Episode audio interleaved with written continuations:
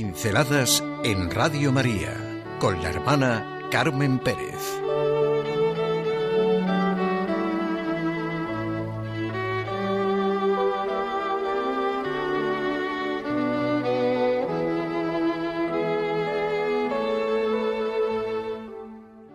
No estamos empeñados en hacer propaganda.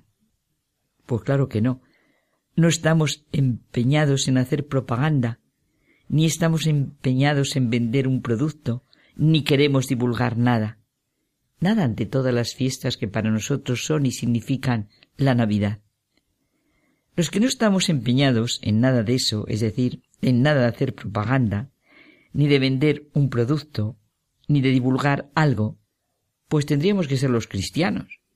Porque nada es más contrario a la realidad de un Dios que se hace hombre, que asume nuestra humanidad que la propaganda, la venta, la divulgación o el comer el coco, como vulgarmente se dice. La profundidad del ser cristiano es directamente proporcional al compromiso de vida que implica el hecho de que Jesús asume en sí la humanidad entera, toda la historia de la humanidad, y le da un rumbo decisivo hacia un nuevo modo de ser persona humana, como dice Benedicto XVI al comienzo de su libro La infancia de Jesús. Ser cristiano implica la fe, la esperanza y el amor con que se vive en la vida de cada día y las respuestas que se dan a las situaciones sean las que sean. Ese es el gran reto de un cristiano. El cristiano piensa, vive, es consecuencia de su encuentro personal con Cristo y después Intenta expresar lo que piensa, lo que vive, lo que es. Como dice Tomás de Aquino, nadie puede testificar de algo más que en el modo en que participa de ello. Lo que sí es propio del cristiano es el testimonio. Y no hay nada más contrario a la idea de testimonio que las propagandas, las ventas, las divulgaciones y las comeduras de coco. Es verdad, es una verdadera pena que el testimonio, la experiencia, el ser del cristiano, del discípulo de Cristo, del apóstol, sea reemplazado con frecuencia por el proselitismo y la propaganda. Lo del pensador francés Berson, que tanto gusta a mucha gente.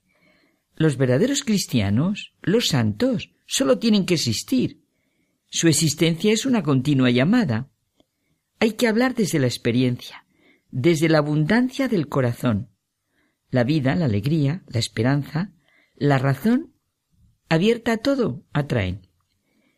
Lo que les pasa a muchos santos, a los verdaderos apóstoles, es que sienten la preocupación por las personas concretas a las que quisieran poder llamar, como el mismo Jesucristo, por su nombre, por ese nombre secreto que a menudo que muchas veces ellos mismos no conocen y que les haría conocerse a sí mismos.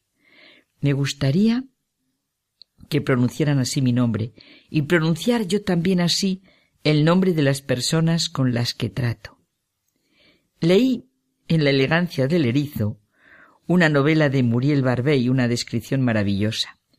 Cuenta René, una de las tres protagonistas centrales, que en su casa no hablaban, los niños chillaban y los adultos se afanaban en sus tareas como lo hubieran hecho de haber estado solos. La revelación tiene lugar a la edad de cinco años, en su primer día de colegio. Oye una voz que se dirige a ella, mirándola y pronunciando su nombre. Y el nombre es pronunciado de una manera incomprensible hasta ese momento se cruzan las miradas y una niña de cinco años siente que se trata de ella, que por primera vez alguien se dirige realmente a ella, por su nombre.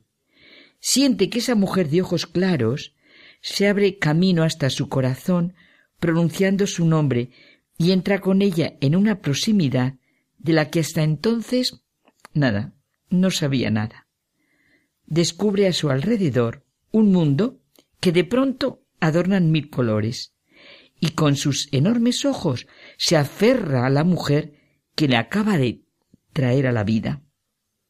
¿Qué ojos más bonitos tienes? añade la maestra.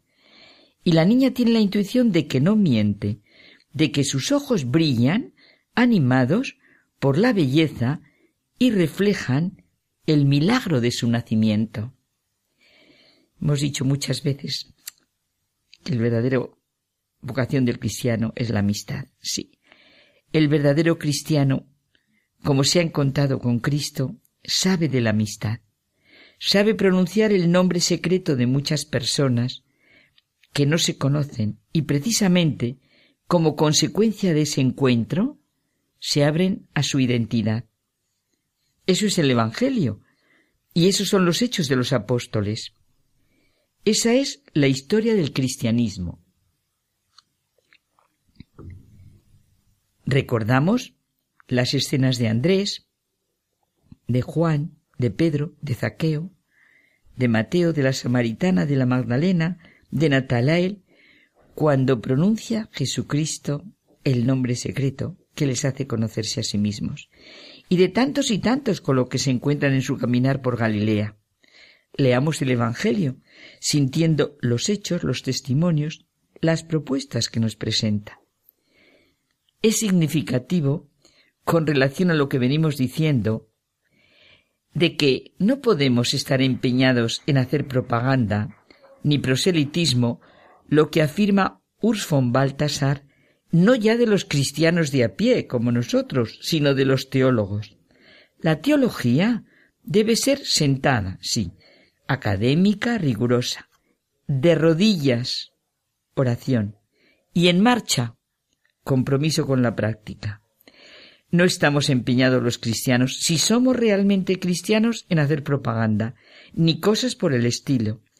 Queremos reconocer nuestro nombre y aprender a pronunciar el nombre secreto de tantas y tantas personas a las que conocemos y apreciamos. Ese nombre secreto que ellas no conocen les haría conocerse a sí mismas. Y también queremos pronunciar el nombre de las personas a las que creemos que no queremos. Y también queremos oír pronunciar así nuestro nombre.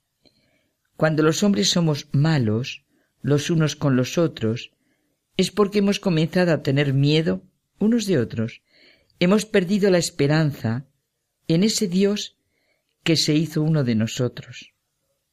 Y es el fundamento de toda esperanza. Teresa de Jesús decía que daría mil vidas por ayudar a una sola alma de las que se perdían. Hemos olvidado con frecuencia que si la idea de vocación tiene un sentido, es porque el deber hacia uno mismo pasa por el deber hacia el otro. La idea de testimonio y la idea de la vocación son hermanas, que cada uno testimonie según su propia vocación. Sólo la fe y la esperanza en el Dios que abraza nuestra humanidad harán penetrar al hombre en un nuevo ámbito en el que no brotará la fuente de los abusos. No, no estamos empeñados en hacer propaganda.